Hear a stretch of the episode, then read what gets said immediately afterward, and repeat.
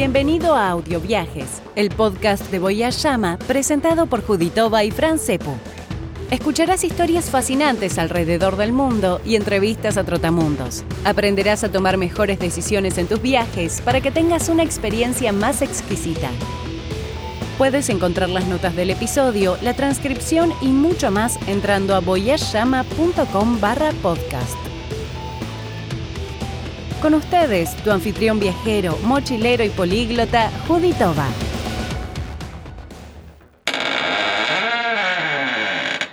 En el episodio 3 del podcast, tuve una conversación yo con mi micrófono acerca de los documentos necesarios para viajar, como el seguro médico, boleto de transporte, récord policial, pasaporte, etc.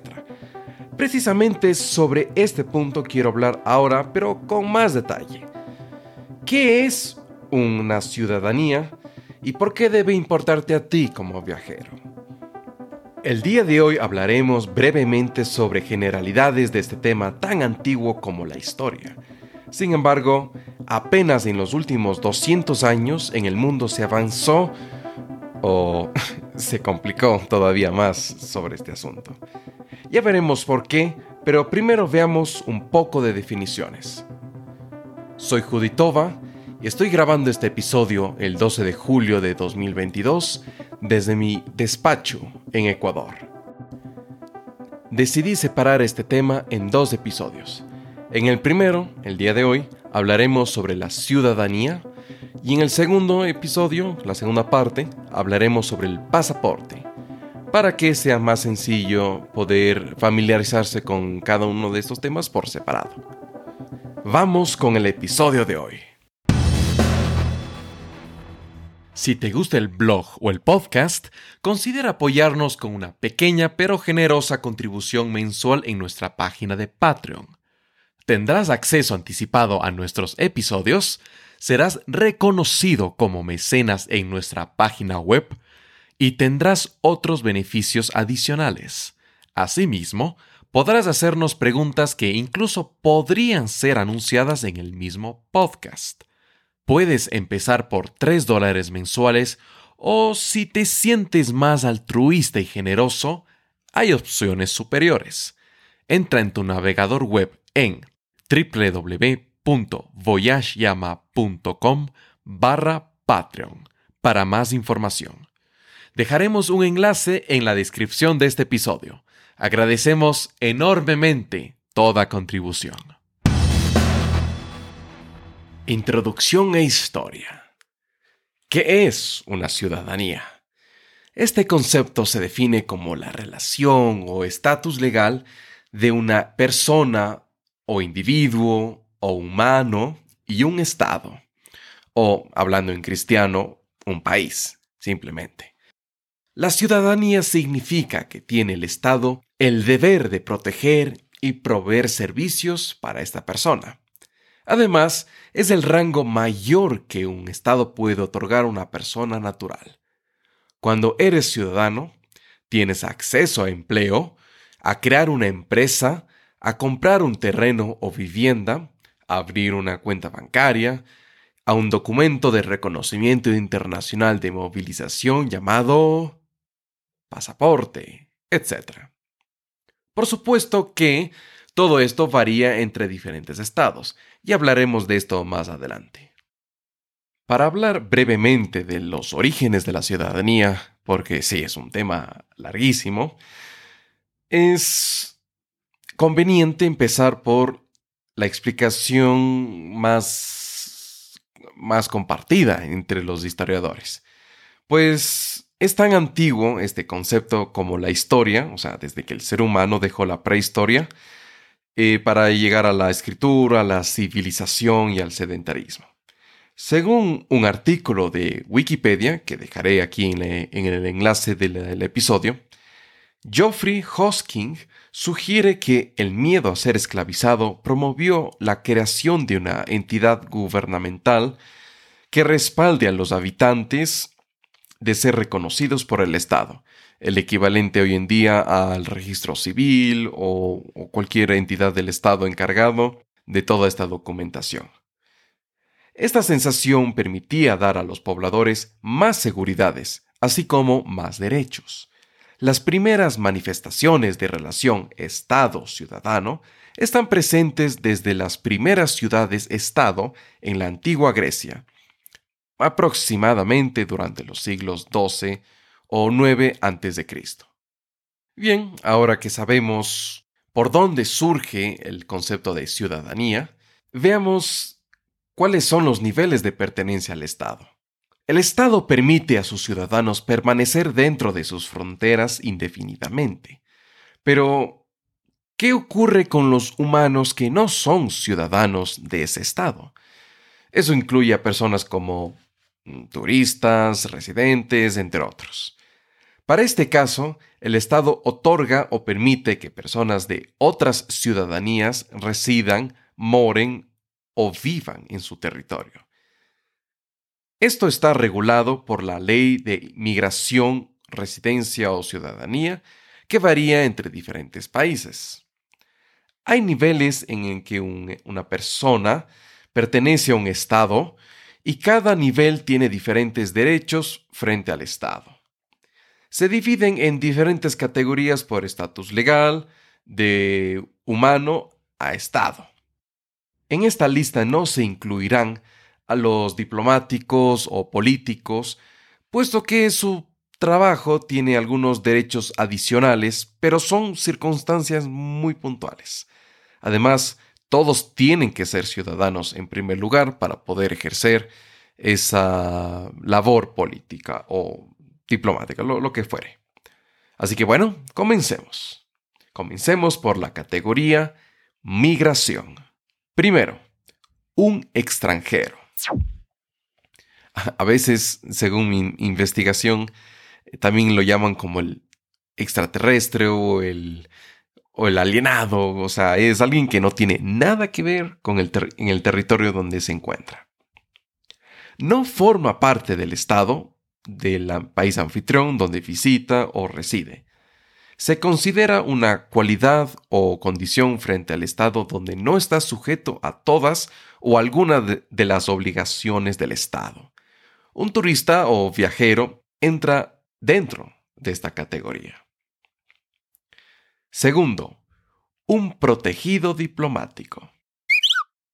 Se refiere a la protección de una persona ajena al Estado por razones diplomáticas. Se puede tratar de un refugiado político, por ejemplo. Tercero, un migrante ilegal. Son personas que están presentes dentro de un país sin derecho legal a estarlo. Métodos o razones para estar ilegal dentro de otro país incluyen cruzar una frontera sin tener el permiso, permanecer en un país más tiempo de lo que el Estado te ha permitido, o mediante matrimonios fantasmas o ficticios. Cuarto, un residente. Existe la residencia temporal durante la duración de un contrato laboral o durante estudios universitarios. También existe la residencia permanente, no es igual a una ciudadanía, pero permite a un humano vivir permanentemente en un país y trabajar al igual que un ciudadano de ese país. Obviamente con menos derechos. En Estados Unidos de América, esto se conoce como la tarjeta verde o Green Card, o como residente legal permanente. Quinto, un refugiado. Es un buscador de asilo porque está en un país anfitrión por miedo a ser perseguido, encarcelado, torturado o asesinado. Es una persona desplazada que no puede o no desea retornar al país de su ciudadanía o residencia anterior. Dependiendo del estado, puede ser otorgado ese estatus legal dentro o fuera de su territorio. Sexto, un retornado voluntario.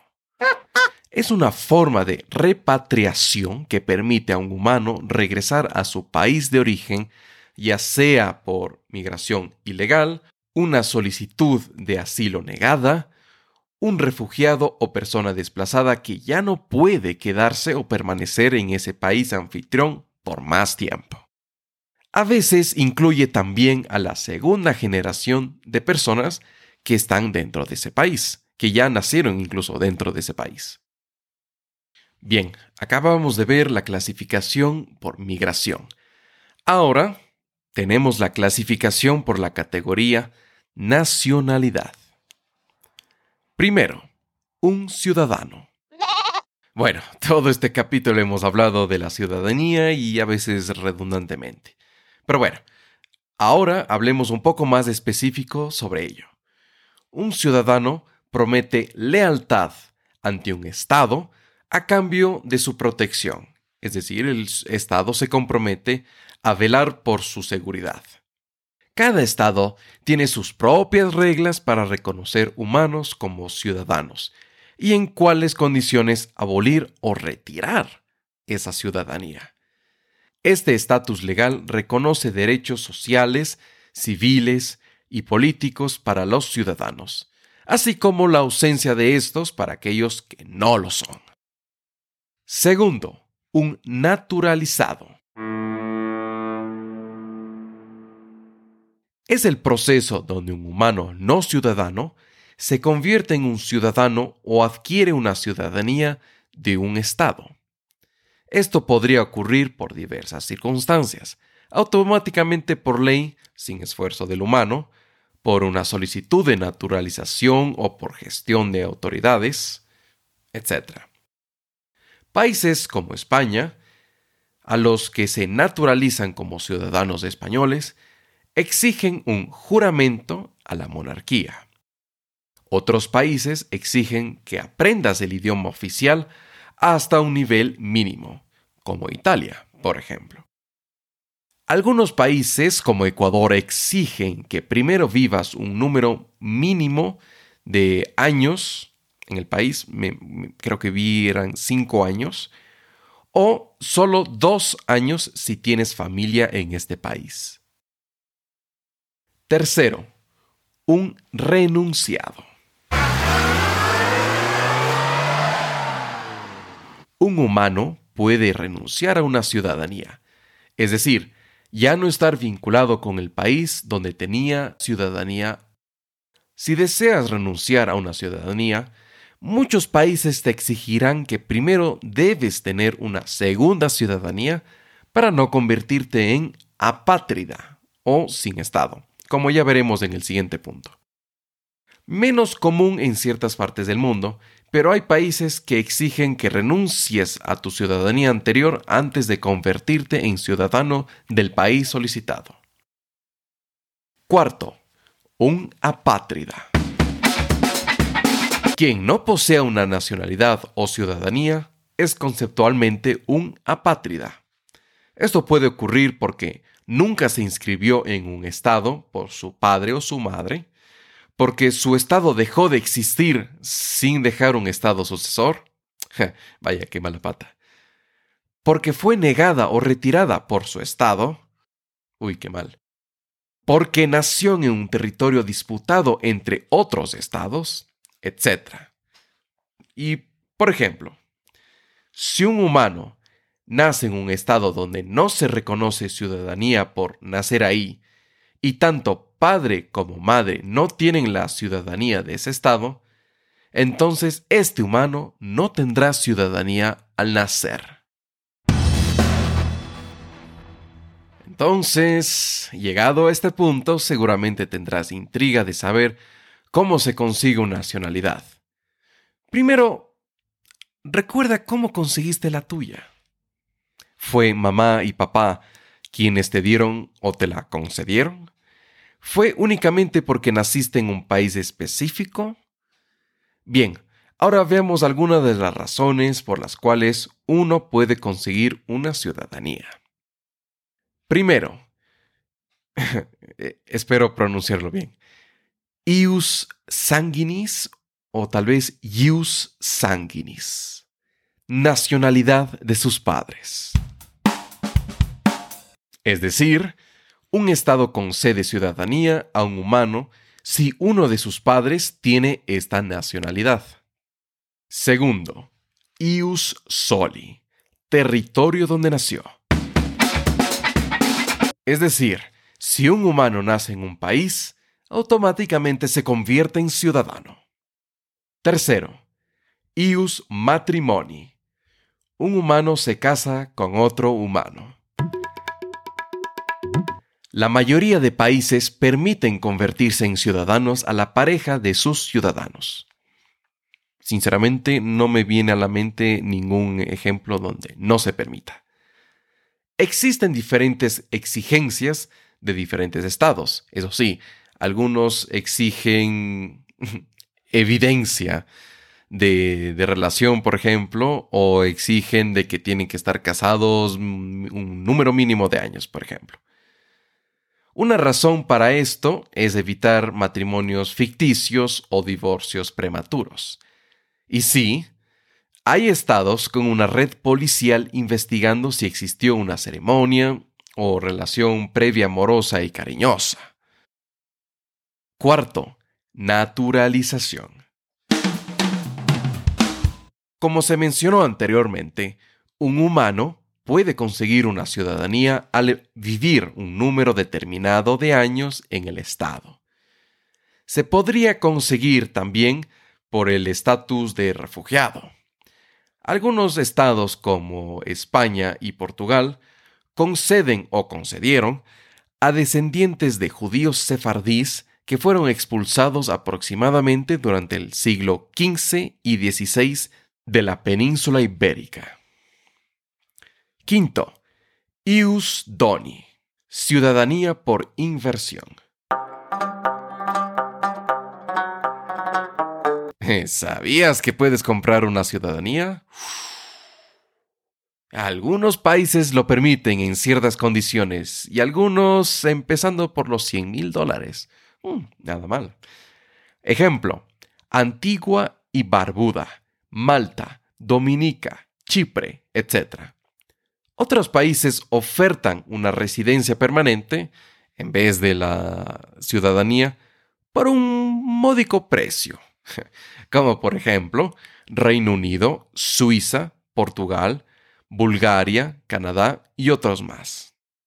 Sexto, religión o etnicidad. Aunque ya está casi en desuso esta, esta práctica, algunos países todavía la practican o lo reconocen. Eh, por ejemplo, tener una religión específica en los estados no laicos, por ejemplo, en Qatar eh, se exige que los ciudadanos tengan que ser musulmanes, sí o sí. Otros como Israel permiten migrar a todos los judíos.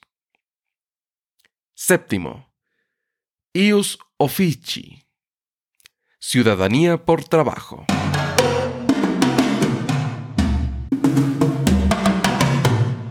En el caso del Vaticano, se consigue una ciudadanía mientras se trabaja en un puesto laboral de la Iglesia Católica y se lo pierde cuando se deja de trabajar ahí.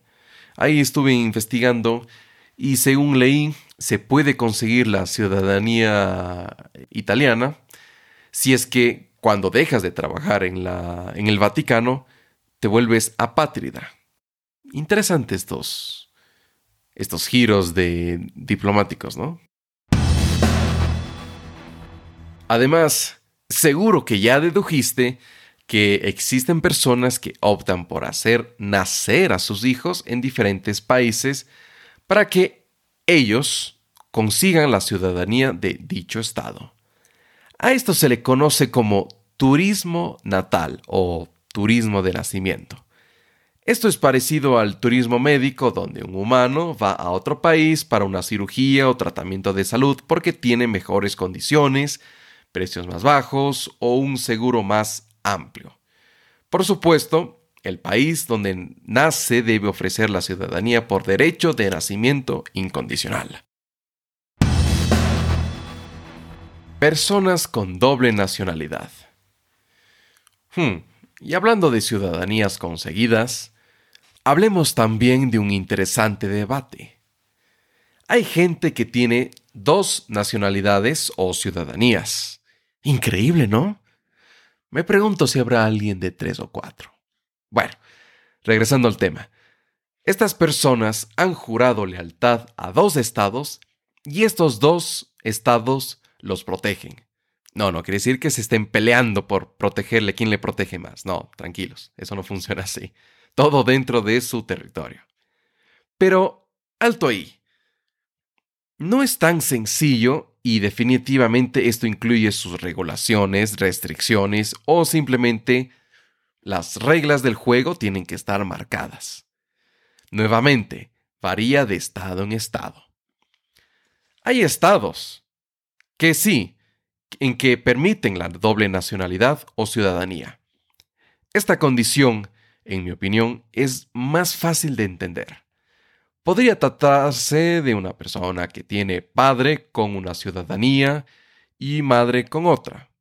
O bien, padre y madre con la misma ciudadanía, pero nació en otro país en este caso, por ejemplo, se registra en el estado, no sé, en el registro civil del estado donde nació, si es que le permite dar la nacionalidad por haber nacido ahí, y aparte se registra en el consulado o embajada del país donde es papá y mamá o uno de los dos, y ahí puede conseguir doble nacionalidad. En este caso, ambos estados permiten a sus ciudadanos ambos derechos. Algunos de estos países son Grecia, Finlandia, Ecuador, Estados Unidos, Turquía, Uganda, Túnez, Filipinas, Australia, Nueva Zelanda, etcétera, etcétera, etcétera. Hay estados en que permiten parcialmente, nada más, la ciudadanía doble o múltiple. Esto quiere decir solo bajo ciertas circunstancias y restricciones. Algunos de estos países son Austria, Pakistán, Paraguay, Arabia Saudita, Eslovenia, Taiwán, Tailandia, etcétera, etcétera. Y finalmente hay estados que no, no permiten la doble nacionalidad. Puede tratarse de una ley que no desean perder el control de sus ciudadanos o no desean que se mezclen con otras ciudadanías o tal vez tristemente a los frente a los ojos de los civiles nunca lo sabremos, nunca estaremos completamente seguros qué hay detrás de esta intención. Tan tan tan.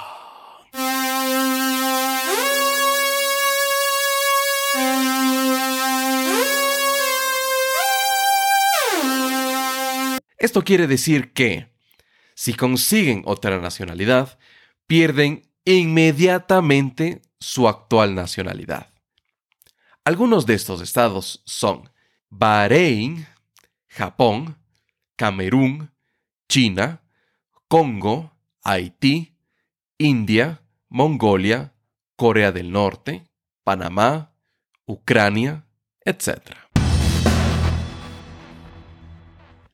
¿Necesitas una ciudadanía? Recuerda que hay derechos que varían entre estados como acceso a la educación o servicios públicos. Pero cuidado, los estados también exigen obligaciones a sus ciudadanos. Dependiendo del estado varían estas obligaciones. Por ejemplo, Ecuador obliga a sus ciudadanos a votar cada dos años. Otros países, como Turquía, exige el servicio militar por lo menos durante seis meses. Entonces, ¿te conviene tener ciudadanía de tu país destino? Considera que, según lo visto en este episodio, puedes optar por una residencia temporal dependiendo del tiempo que te quieras quedar, si has conseguido trabajo, estás estudiando, etc o bien la residencia permanente para quedarte indefinidamente en este país. Ten claro cuál es tu objetivo. Y eso es todo por el episodio de hoy de Ciudadanías. Es un resumen corto, hay mucho, mucho por explorar y por leer, y hay tantos países con tantas variedades de la misma ley, que seguro no te aburrirás en ningún momento. Pero por ahora, disfruta de lo que acabas de oír, interiorízalo y bueno, no te preocupes que la próxima semana o en 15 días se estrenará el episodio de los pasaportes, que es el complemento de este episodio. La ciudadanía te sirve principalmente dentro de las fronteras y del territorio del estado, de tu país. Pero para viajar a otros estados necesitarás el pasaporte. ¿Qué es esto? Lo veremos en el siguiente episodio. Si crees que este episodio fue entretenido, valioso, útil y lo será para otras personas, déjanos tu reseña honesta y un me gusta o una valoración de unas 5 estrellas en la aplicación donde nos estás escuchando. Significa mucho para nosotros. Juditova se despide. Hasta la próxima. Eso es todo por este episodio. Esperamos que hayas tenido tu momento de desconexión y que estés ahora más cerca de tu siguiente aventura. Para más historias, experiencias culturales, entrevistas y consejos, entra en la página web voyageyama.com barra podcast. Juditova te espera en el siguiente episodio. No olvides suscribirte. ¡Felices viajes!